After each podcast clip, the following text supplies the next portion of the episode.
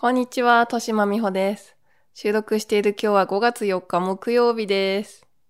ゴールデンウィーク中でですね、東京はよく晴れています。かなり暑いという話ですが、うちは暑くないんですよね。いやー、なんかですね、子供が公園遊びをですね、もう、なんと卒業したくさいんですよね。なんか、最近公園に行くのを嫌がるようになっちゃって、なんて言うんですかね。なんかあったとかじゃなくて、多分もうそういう年になってしまった。兄弟がいれば、多分ね、もうちょっと上になっても兄弟で遊べるから楽しさがあると思うんですけど、あとね、もうちょっと大きくなって小学校になって友達同士で行く公園っていうのは別にもっともっとね、まだ楽しめると思うんですけど、やっぱその母と公園、父と公園みたいなのがもういいっていう感じになっちゃって、昨日もすごい、こう、母ちゃんと出かけようよ、母ちゃんと出かけようよって何回も誘ったんですけど、いい、家がいいって、家でレゴするみたいな、もう、でマイクラレゴのことしか考えられないってよく言ってんですけど、最近。なんか、ねえ、まあ、レゴのことしか考えられないのもそうかもしんないけど、多分、本当になんか、あと公園になんで嫌なのって聞いたら、なんか、なんだっけ、滑り台の静電気がパチッとくるのが嫌だっていうことが一つと、なんか最近すごいパチパチ言うんですよね。その昔ながらの銀色のさ、なんか鉄っぽい滑り台がすごい減ってきて、新しく公園、こう立つたびに全部、そのプラ、プラっぽいさ、なんだかよくわかんないけど、あの、わか、わか、皆さんお分かりかと思うんですけど、あれに変わっちゃって、まあなんか夏暑くなんないのはいいけど、すんごい静電気来るんですよね。なんか、下で迎えてさ、よいしょーってこう、来たねーってやるともう、私が行くとさ、バチーンってなったりとかさ、じゃなくても一人でバチーンってなってたりとか、まあそれが嫌なのが一つと、もう一つ理由があるけど、それは言えない。なんか言えないって言ってて、なんかね、最近そういう恥ずかしいこととか言いづらいことみたいのが出てきて5歳なんですけども。まあ多分、それが他の子と遊ぶのが、な、なんていうの？赤ちゃんの時はさ、なんか親と二人でキャッキャってしてても楽しかったけど、そういう友達と遊ぶみたいな、もしくは兄弟と遊ぶみたいなんじゃないと楽しくないっていうことかなと私は理解しまして。なんか公園で嫌なことあったとかじゃないですよ。その常に私が見てるので、目を離した時とかは一回もないので、なんか私の見てないとこで、なんか危険な目とかにあったっていうことはないです。まあそれで、うん、ね、そういう時期が来てしまったんだなと思って。私はね、もう行けない、行け、まあ、行けないって確定したわけじゃないけど、まあなかなか行ってくれないんだなと思うと、それってもう私の公演卒業なわけだから、うん、なんか子育てしてて、地味にさ、個人的に、ごく個人的に良かったことって私公園に行けることだったんですよね。私は公園すごい好きなんですよ。その、昔から好きで、いつまでも公園で遊びたい人、その、地元でそんなに、その近所の公園みたいなものは田舎すぎてなかったから行ってないけど、それゆえになんか公園の特別感みたいのはずっとあって、小学校のかなり上の学年になるまで、まあ私は妹いましたから、二つ下であんまり離れてない妹もいるから、なんかアスレチック公園みたいなさ、とこには、もうかなり小学校3、4年くらいまでは全然行ってたし、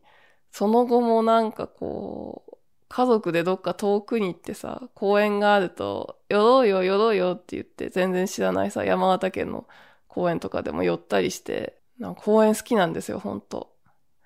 だから、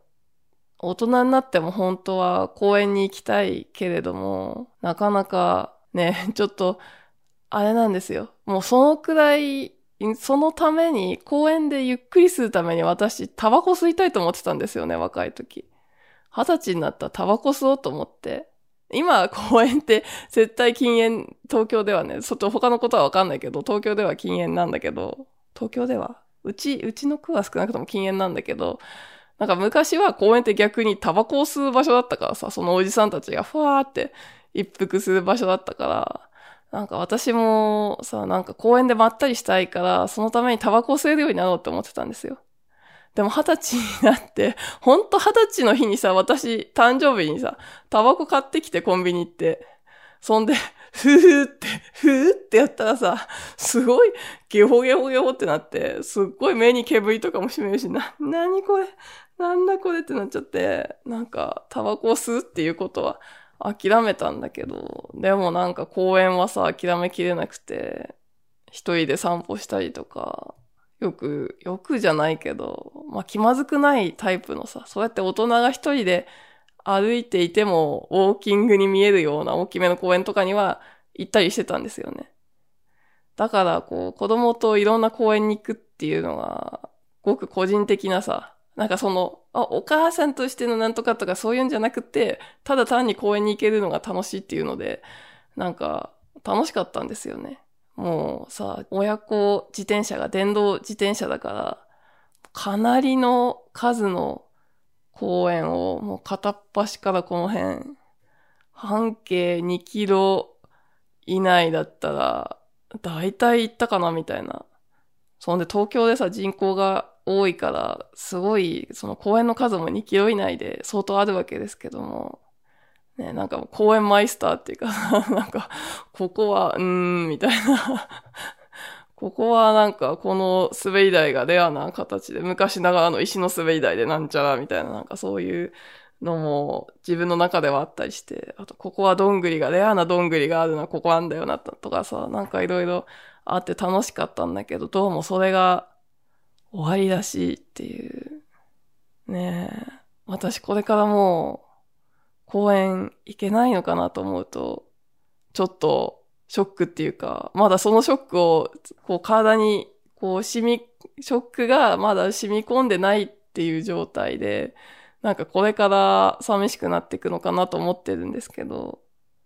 まあ言ってもいいんだけどね。大人も全然言っていいんですけどね。まあどこって言えないんですけど、うちのその 半径2キロ以内の公園で、大人が割と好き勝手してる公園っていうのがまあ2個ぐらいあるんですよね。なんでか知んないけど、その、やっぱ子供が遊ぶ場所っていう遊具の数とかも関係してるのかもしんないけど、割と遊具がある割に大人がこう、怒ってる公園。あと、懸垂おじさんが出現する公園。懸垂、懸垂おじさんすごい東京では出現するんですよね。なんか大人向けの遊具じゃないけど、その健康器具みたいなのも最近公園の中に結構充実してきてて、その中でもぶら下がり系、その懸垂系はね、人気があって、なんかこう、屈強なさ、おじさんだけじゃなくてもうちょっと若いお兄さんみたいな人も来てさ、ふんふんって、懸垂してるみたいなのとか、よく見る光景だったり、あと、そうじゃなくてもなんかすごいタバコ吸うでもなく、なんか暇そうにブラブラしてるおじいちゃんとかさ、あとなんか太極拳してるおばあちゃんとか、なんかこう、好きに過ごしてるさ、ちょっと海外っぽいですよね、そういうさ。公園は子供のものじゃなくてみんなのものっていう雰囲気のとこがあって、ね、そういうとこだったらいけるのかなと思ってるんですけど、ね、そういうとこに出入りする大人いないで、まあそんな感じでですね、今日も子供はね、もうゴールデンウィーク中私としてはさ、やっと花粉症も終わったし、すごいあちこち連れ出しちゃうぞーって思ってたのに、そうやってただの公園だったら行かないみたいになっちゃって、今日は夫がね、映画を店に連れてっております。それも初映画だから大丈夫かなっていう感じだったんですけど、無事見れたみたいですね。今連絡が来ました。そんなわけで今日は公園、その、子供と行く公園について、その 公園自体のレビューじゃなくて、ちょっとそれはね、その住んでるとこがバレバレだから、じゃなくて、公園の思い出、小連れ公園の思い出みたいなとこをね、話していきたいと思います。なんか子供の公園遊び卒業記念、振り返り企画みたいな やつです。なんか前回さ、その境遇の違う人同士で話が、同士？なんか私がさ、その産後の友人関係について、なかなか想像力とか勇気とか、豆さんみたいなのが持てないとかいろいろ言ってたけど、ね、逆に なんで、なんでじゃあ子育て系の話を聞かされなきゃいけないんだよみたいな感じの方もいるかもしれないですけど、まあこういう感じなんだなって聞く気持ちがあったら聞いていただけましたら幸いです。じゃなくてもね、まあ今回飛ばすでもいいですし。ね、そんなわけで始めたいと思います。第29回になります。聖なる欲望ラジオ。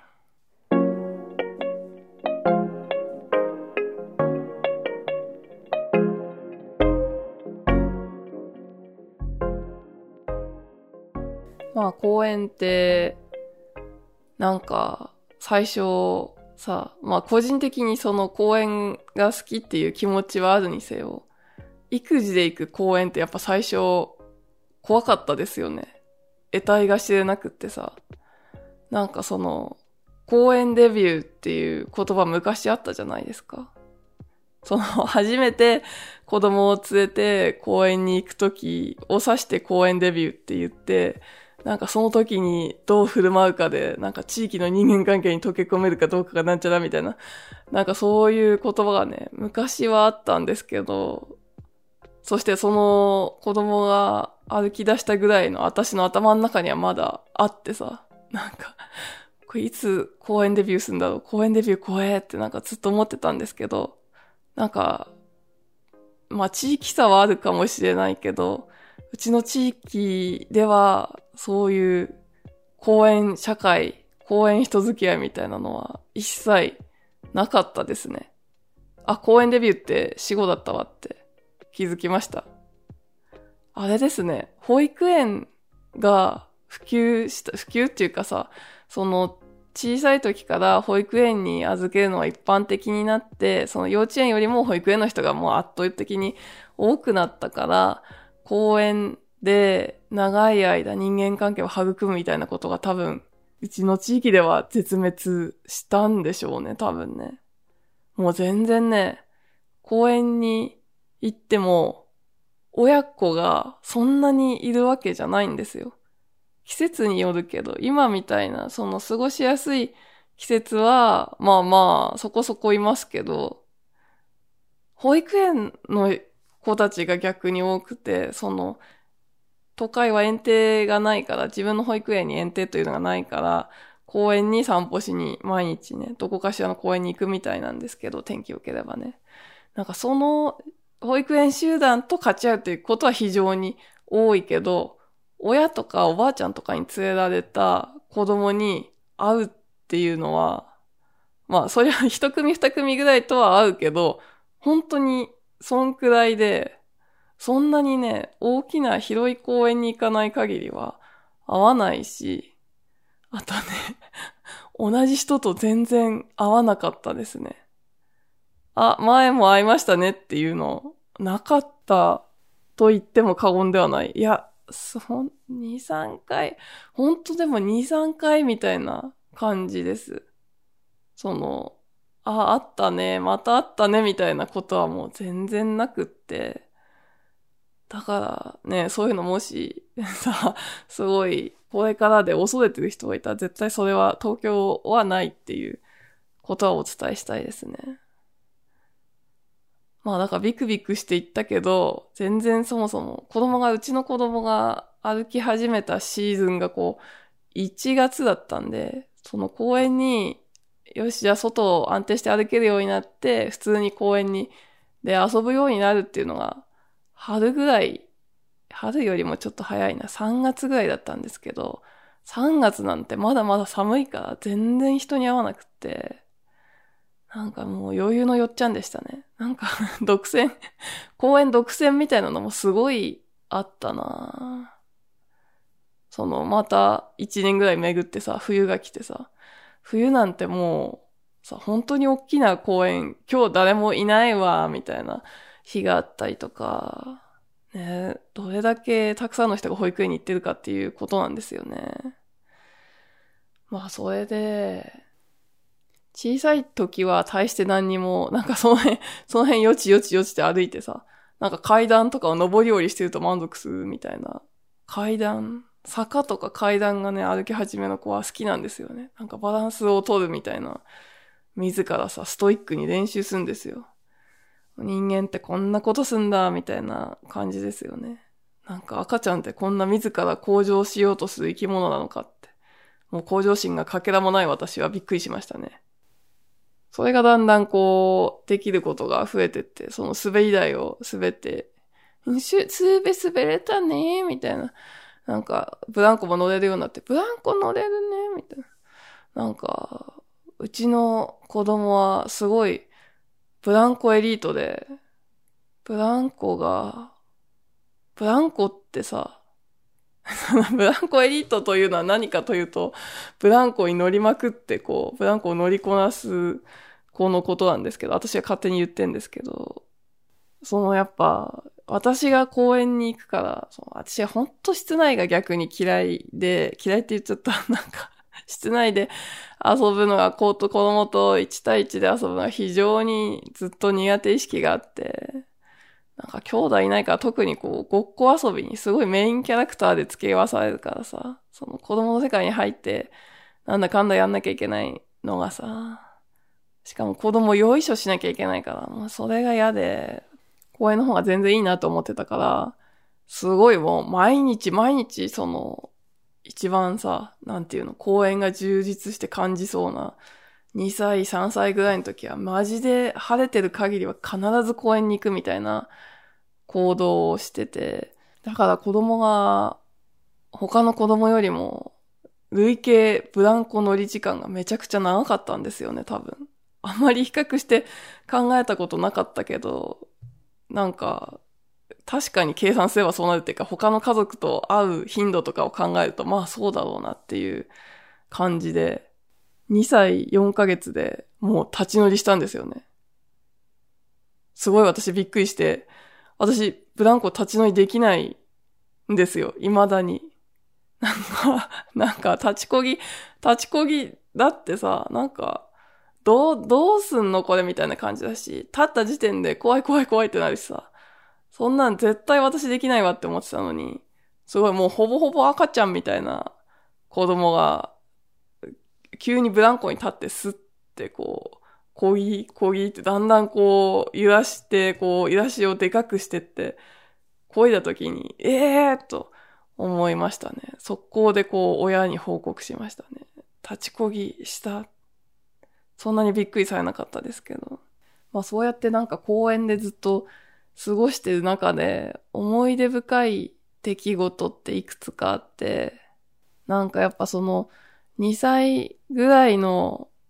出会いと別れみたいなのはすごい、出会いと別れっていうか、つまり一回会っただけ、一期一会なんですけど、っていうのはすごいいろいろあったなと思いますね。そんぐらいが一番、こう、よその子と遊ぶんですよ。なんか逆に言うと、大きくなってくると、下の子がいる可能性がそんだけ増えてくる。2個下とか3個下の兄弟がやっぱり多いから、4歳ぐらいになると、下の兄弟がいて、その兄弟で遊んだりするんですよね。まあ、あと途中コロナありましたしね。そうだわ。すっかり忘れてたけど、コロナがあって、コロナの時やっぱ他の子と遊ぶっていうのはまあ、しなくなったんだな。公園に来る人もすごい減ったしな。だからそのコロナ直前ぐらいまでが一番他の子と遊んでたんですよね。私自身はさすがにね、そんな昔の記憶ないし、小さい時って公園じゃなくて、もう地域のコミュニティで、その友達と、いつも固定の友達と一緒に遊んでたから、どこかに行って知らない子と遊んだっていう記憶が一切ないんですけど、意外とね、やっぱり遊べるんですよ。全然知らないこと、なんだろう。言葉もまだ喋れないから、どうやってコミュニケーションすんのかと思うんですけど、なんかよくやってたのは、その好きな子を見つけると、とりあえず追いかけるんですよね。ドドドドって。うちの子に限らず、まあやる子はやるんですけど、やんない子はやんないみたいですけど、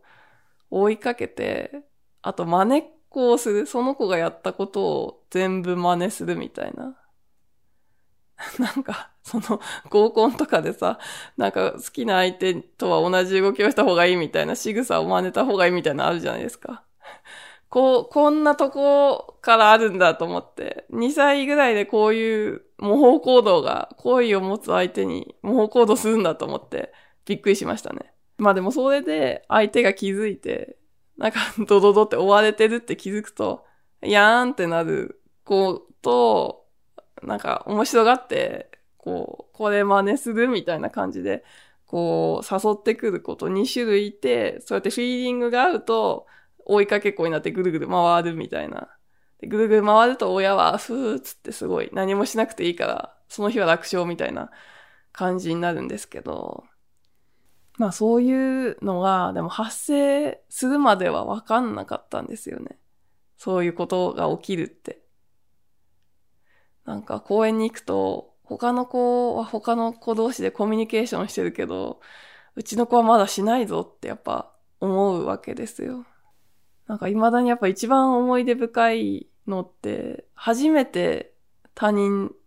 と我が子が遊んだ日なんですよね。それが2歳になるちょっと前くらい。1、2ヶ月前ぐらいですかね。まあその辺で、やっぱり公園に行って、もうちょっとお兄さんの子がいたんですよね。子供は1歳何ヶ月、10ヶ月とかだけど、お兄さんは結構もうちょっと全然行って普通にお母さんと喋ってるしっかりした感じの子で、幼稚園ぐらいかなと思ったんですけど。うちの子供は非常にその、年上のお兄さんが好きなんですよね。特になんかこう ギャングっぽい感じの子が普段は好きで、ちょっと悪ガキっぽい雰囲気を出してこう、男子が3、4人でわちゃわちゃしてると、なんかもう赤ちゃんなのにそれについていくみたいな行動を見せたりしてたんですけど、まあその子は悪ガキっぽくはなくって、普通の落ち着いた男の子だったんですけど、なんかついてていろいろ真似してたら、その子も面白がってくれて、面白がってくれたっていうか面倒見ようかなって思ってくれたのかもしれないですね。結構なんかこう、大きな公園だったんですけど、こう、こっちおいでっていう感じでさーって走り出して、子供もキャーって盛り上がってドドドドって追いかけて、なんかそれを母親二人で、はぁはぁ言いながら追うっていう構図になったんですよね。で、遊んでる、うちの子が他の子と遊んでるって、まあお兄さんに遊んでもらってるみたいな感じですけど、っていうのですごい、めっちゃ嬉しくて、そんでまあ、その追いかけてる、そっちのお母さんとも少しなんか世間話みたいな感じで話したんですよね。なんか初めて遊んでます今って、すごい嬉しいですみたく言って、あ、そうなんですねって話してたんですけど、なんか、こうさ、すごい素敵な感じのお兄さんだったからさ、その子がね。なんか、どうしよう。聞いちゃおうかなと思って。なんか近所なのかなと思って。なんか幼稚園だっていう、幼稚園で今日は病院に来て休んでるってことは聞いてたから、その、あの、どちらの幼稚園にお通いですかってなんか、これ聞きすぎかなとか、なんかキモいかなって思いつつも、お母さんに聞いたら、お母さんが、あ、実は、って言って、あ、そうだ、最初、この子は双子の片割れで、お兄ちゃんは今日普通に幼稚園に行ってるけど、こっちの弟の方は今日休んで病院に来てるって言ってたんだ。実はって、その双子の片割れなんだけど、双子が、そのお腹の中で成長の差が出ちゃった双子で、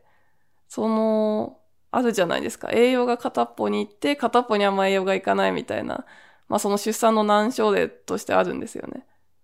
それで、そこの近くの病院に、参加がなんていうのかな、有名というか、そういう難症例の人が集められる病院に遠くから来ていた。で、今日は検査でここに来てるけど、実はどこそこから来たんですってすごい 遠い地名を言われて、ガーンって なんかそうなんだ。もう会えないんだって、あ、たまに検査に来てるんですって言ってたんですよね。それで、え、次っていついらっしゃるんですかって聞いたら、次は1年後ですって言われて、なんか、マジでもう会えないこれと思って、ドーンってなったんですよね。でも本当にその時は、見たことないくらい子供が楽しそうにしてて、いや、よかったなと思いましたね。なんかその自分の子供は遊べるんだっていう、他の子と遊べなくはないんだっていう安心感だけじゃなくて、本当に楽しそうでよかったなっていう気持ちになったんですよね。まあ、それでその子とはね、その場でお別れして、やっぱりね、もう会うことはなかったんですけど、それから季節が巡って、春が来た時に、また公園で、もうちょっと今度は体の小さい子、体小さいけど同じぐらいの、なんていうの、発達具合っていうか、同じ学年かなっていう感じの女の子と今度はキャーって盛り上がってドドドってなってたんですよね。そしたら、その、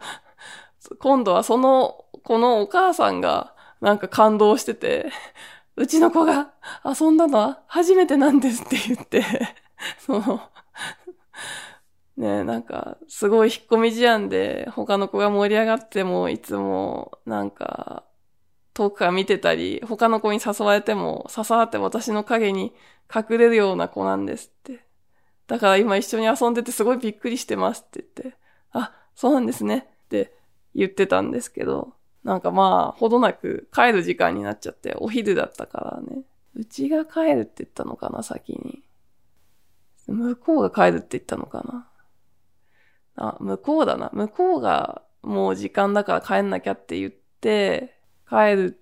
ことにしたんですよね。そしたらやっぱり、その向こうのお子さんが嫌って言って抵抗したんですけど、そしたらうちの子供も、嫌帰るの嫌って言って泣き出して、それを見た向こうのお母さんがうって、なんか、涙ぐんで、悲しいよね。帰るの悲しいよねって言って、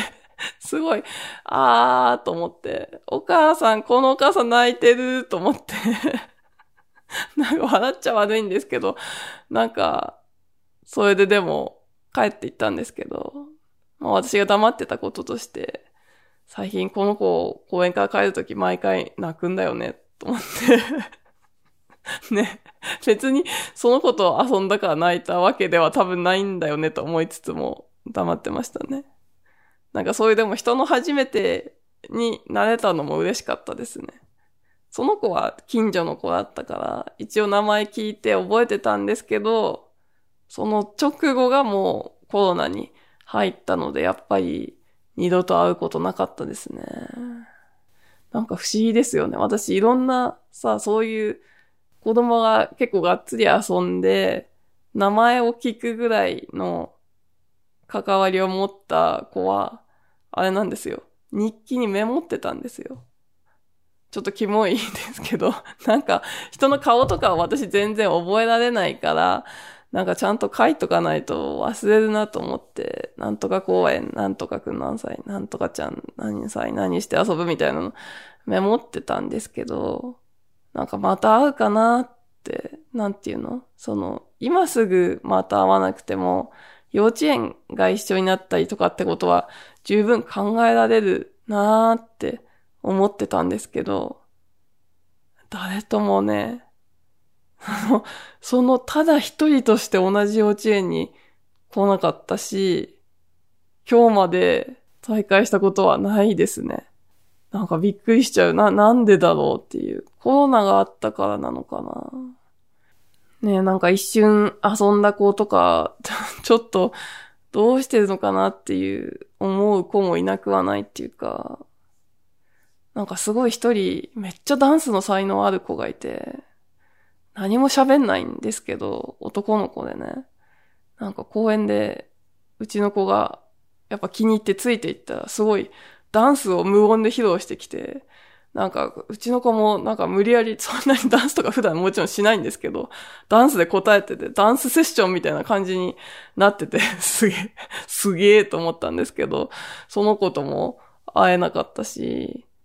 あと、ちょっとお母さんの当たりが強い、ちょっと心配な感じの子がいて、まあうちもね、私も外でさ、そう怒ってる時あるから、なんかあんまり人のこと言えないっていうか、たまたまね、そういう時だったのかなって思うこともできるけど、あ、その子だけ2、3回あったんかな。2、3回あって、ちょっと、このままの関係で育っていくと結構、なんかしんどいかなっていうような子がいたんですけど、その子もどうしてるかわかんない。ねえ、なんかこんなに、こんなに一期一会なんですね。人口多いからかな。逆にでも幼稚園に入ってから、なんとか公園でよく会ってましたって言われた時あって、私の方は一切覚えてなくて、なんかよく見てましたって言われて、よくじゃないか。結構会ってましたって言われて、でも、お子さんの方もお母さんの方も、私は見覚えないから、そんで、もちろん名前とかを聞いた関係ではなかったからさ、聞いたらメモってるからね。なんか、え？って思ったけど、なんか向こうのお母さんが、まさかあの頃は同じ幼稚園になるなんて思ってなかったですけどね。みたいな、なんか、若干含みのある感じで言われて、なんか、え、私すごい問題行動を起こしてたのかなと思って、なんかすごい、怒鳴ったり、なんかしてたとこ見られたのかなって思って、あーと思ったんですけど、何なのかはわかんないですね。あとあれあったわ。どんぐり事件っていうのが発生した時があって、なんか2歳ぐらいの秋に、やっぱどんぐり、東京ってすごい公園にどんぐり落ちてんですよ。なんか東京ってって言っちゃったけど別に 東京全域そうなのか知らないですけど、結構その公園に植える木に気を配ってる都会の方が、その、花が、春花が咲くようにしようとか、秋は木の実を拾えるようにしようみたいなことまで考えて木を配置してるから、どんぐりを拾える公園っていうのが非常に多いって私の感覚では思うんですよね。田舎ではさ、そこまで考えてないっていうか、なんか山に杭とか生えてるし、そんなどんぐりなんてって感じなんですけど、まあ、ある年に非常にどんぐりを集めてたんですよ。なんか子供が好きっていうよりも私の方がすごいどんぐり拾いが好きなんですよね。すごい、なるだけいろんなどんぐりを拾いたいし、どんぐりハンドブックっていう、どんぐりだけのことがさ、いろんな種類とか見分け方が書いてある、豆知識とかの書いてある本を、薄い本を買って読んだりとかしたぐらい、どんぐり拾い好きなんですけど、まあ、ある公園にすごいたくさん小さい公園の割にどんぐりめっちゃ落ちてて、うわー、どんぐり拾うぞって、すごい拾ってたら、その公園が、隣が保育園なんですよね。まあ東京では割とよくあるパターンなんですよ。その公園があるから保育園一緒に作っちゃうみたいな。そんで、保育園と公園を園庭はないけど、行き来しやすくしとくっていう風にしてるとこは何箇所かあるんですけど、その保育園と本当に柵一枚で繋がってるような公園で、そしたら柵の向こうの子たちが、何してんの？って話しかけてきたんですよ。そんで、どんぐり拾ってるよって私が答えたら、保育園の子たちが、えー、紙して見して、貸して貸してって言うんですよ。そんで私、素直に、はいって 貸したら、その子たちが見て見て、見て見てって言って、どっか持ってっちゃって えーって、なんか、返してくんなくってどんぐり、どんぐり持ってかれたと思って、こんなちっちゃいのにどんぐり騙し取られてしまったと思って、すごいガーンってなって、どんぐり返してよって柵のこっちから言ってたんですけど、最初帰ってこなくて、すごいガクって地面に膝をついてガクってなってたんですよね。でも最終的にしばらくしたら帰ってきました。これって返してくれてよかったけど、一瞬、一瞬騙し取られたかと思った。騙し取られたってか別に保育園児にさ、柵から出られない子たちにそれあげてもよかったんだけど、ね、やっぱり一生懸命拾ったから 持って帰りたかったんですよね、本音を言うとね。ねなんか一個一個割とすごい しょうもない事件で、すいませんね。ねそんな感じで、まあ、いろんなことがあった公園生活、終わりですよ、終わり。まあでも、こうやって振り返ってみると、おおむね、悔いなく遊んだかなっていうふうには思いますね。私的には。子供はどうだか知らないけど。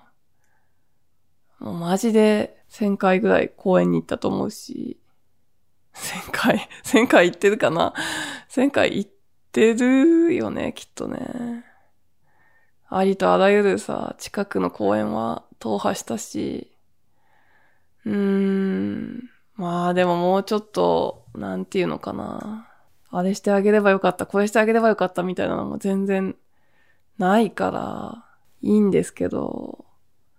なんかすごい問題はこれからどうするのかっていうことなんですよね。土曜日とか日曜日を。なんかずっとレゴする気なのって 思う。その、子供の時、自分の子供の時を思い返すと、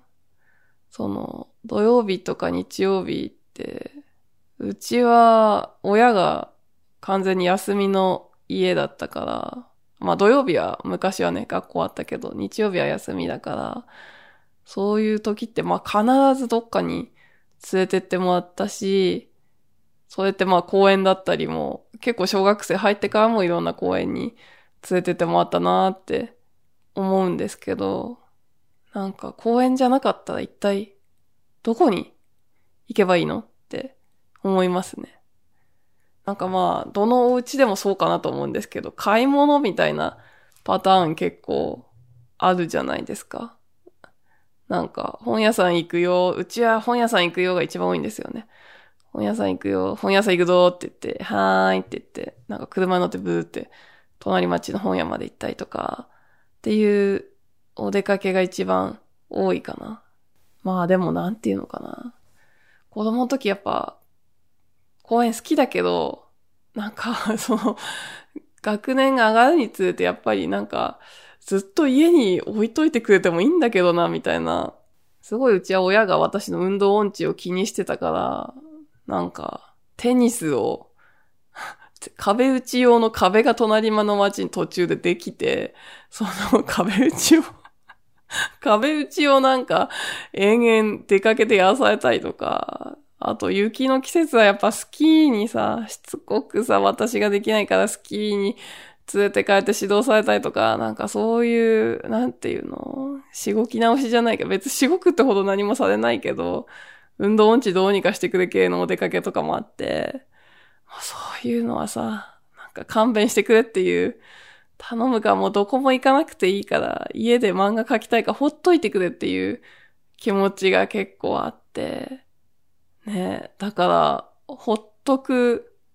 べきなのか。もううちの子供も漫画描いてるんですよね。漫画、字もさ、まだひらがなが鏡文字になってたりとかするレベルなんですけど、コマ終わって漫画を書いてて、ずっと書いてたりするから、ね、それで、今これやってるから邪魔しないでよみたいな、ツンツンってなるから、そう、で、で、本当に日曜日、なんかそ、外に行きたくないっていうことを言うからさ、このまま置いといていいのか、それともどっか連れてった方がいいのか、ちょっとなんか悩みどころですね。なんかそういうすごいインドア思考の子供がいる先輩いたら、ちょっと聞きたいです。なんかその、家にいたいという子供に対してどうすればいいのか、なんかいいお出かけがあるのか。映画はまあ、良かったみたいですけど、そんなにね、子供向けの映画いつもいつも、今日はマリオだけど、やってるわけじゃないからなね、なんかいいお知恵があったらお貸しください。もうちょっとね、行けばね、なんか、せめてさ、ボードゲームやったりとか、あとなんか、私は、記念館、博物館、美術館系にすごい連れて行かれたなっていう思い出があって、もうちょっとね、大きかったそういうのもありかもしんないけど、この年長1年生、2年生あたりがきついと思ってます。この番組ではご意見窓口としてマシュマロアカウントを開設しております。概要欄にリンクがありますので、こんな話してほしい、こんなこと聞きたいみたいなご要望、あとはもちろんご感想がありましたらお気軽に送ってみてください。えー、今言ったあれですね。そのインドアのこの小学校低学年及び年長ぐらいの時にいいお出かけ先があればっていうのをぜひお聞かせください。えっ、ー、と、マシュマロは匿名サービスなんですが、ラジオネームや年齢ぼかした居住地など書いてもいい方は書いてくださると嬉しいです。お便り、今回いつね、読まないでほしいっていう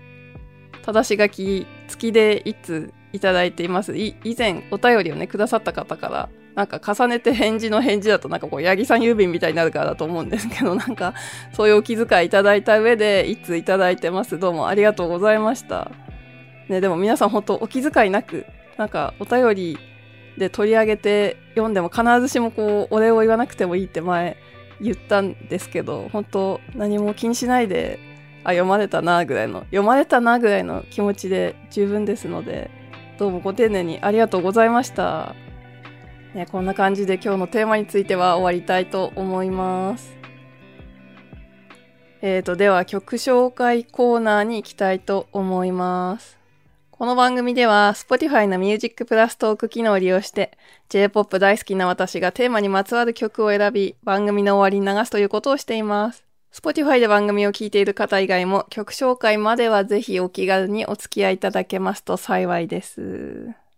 今回のご紹介はですね、さよならポニーテールの甘い干渉っていう曲にしました。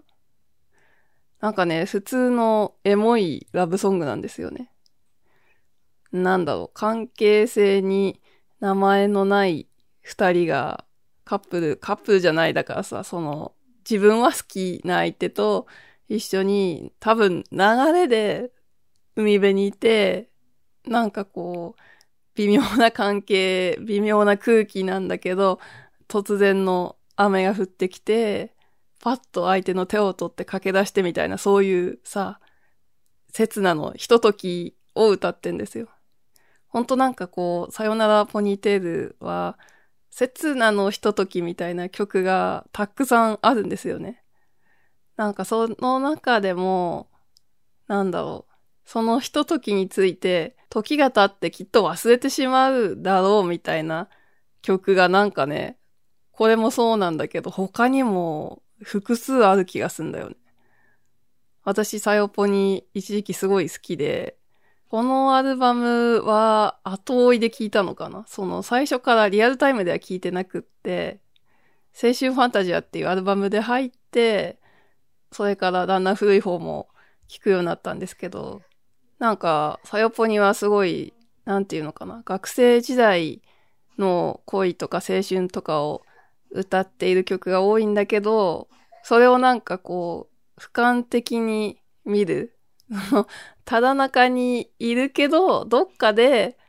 なんか、でもこれって一瞬だよねっていうことを言ってる曲が非常に多いんですよね。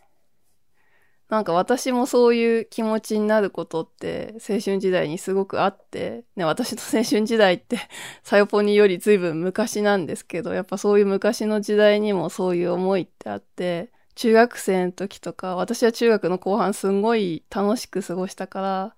本当にさ、卒業前ぐらいに、なんか今すっごい楽しくて満たされてるけど、きっとこれ忘れるなぁと思ってこう教室を一人でさ、一人でっていうかみんなといるんだけど、そうや、そういう思いがふっとしてさ、教室全体を眺めて、こう目に焼き付けようとしたんだけども、その焼き付けようとした気持ちって逆にさ、そのまま残っちゃって、全然忘れてなんかないんですよね。なんか意外とそういう青春のね、エモ、エモはね、減らない。減らないんですよ。で、今回の話と絡めてますから、なんか、まあ、育児のエモっていうのについても考えるんですけど、エモ、エモーションね。なんか、公演卒業するかもっていう話を今してますけども、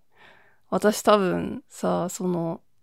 なんかさ、育児の先輩がよく言うのは、なんか本とかに書いてあるのは、なんかいくらね、育児が大変でも、必ず将来思い出すっていう、この、この時を貴重なものとして思い出すのよって、だから頑張ってねみたいな話をさ、よく聞くんだけども、どうなんでしょうね。そんなに残るのかなっていう不安があって、なんかだってさ、赤ちゃんの時の記憶とか全然ないなんかその写真とか動画があるからかろうじて、かろうじてっていうかまあ鮮明にさ、こうだったってわかるけど、これなかったらちょっとどうかなっていう感じするし、なんかその青春のエモーションは残るのに対して、育児のエモーションってやっぱさ、大変すぎてなんか消してってる気がするんですよね。その時の記憶が落ちてく。だから、私がその、この育児序盤戦っていうかさ、本当まだ序盤戦だと思うんだけど、そこで一番時間を取ったっていうか、自分が好きでやったことは多分この公園通いだと思うんだけど、この公園通いがこう、エモーションとともにさ、残ってくれんのかなっていうのをたまに考えるんですよね。たまに考えるっていうか、ごめん、これ、これ話してて、今回話してみてすごい思いましたね。残ればいいけど、残んないんじゃないかなって。だからこの甘い干渉っていう曲の甘い干渉の場面も10年後にはきっと忘れてしまうさっていう一節があるんですけども、ちょっとそのままじゃなかったすいません。忘れてしまうような気が今はしてるんですよ。まあそんなとこもね、含めてラブソングだけど、なんかどこかしらの育児上の干渉ソングとしてちょっとね、今回は聴いていただければと思います。Spotify でお聴きの方はこの後曲が流れますが、私とはここでお別れになります。今回も最後まで聴いてくださりありがとうございました。またね、お耳にかかれましたら幸いです。それでは聴いてください。さよならポニーテールで甘い干渉。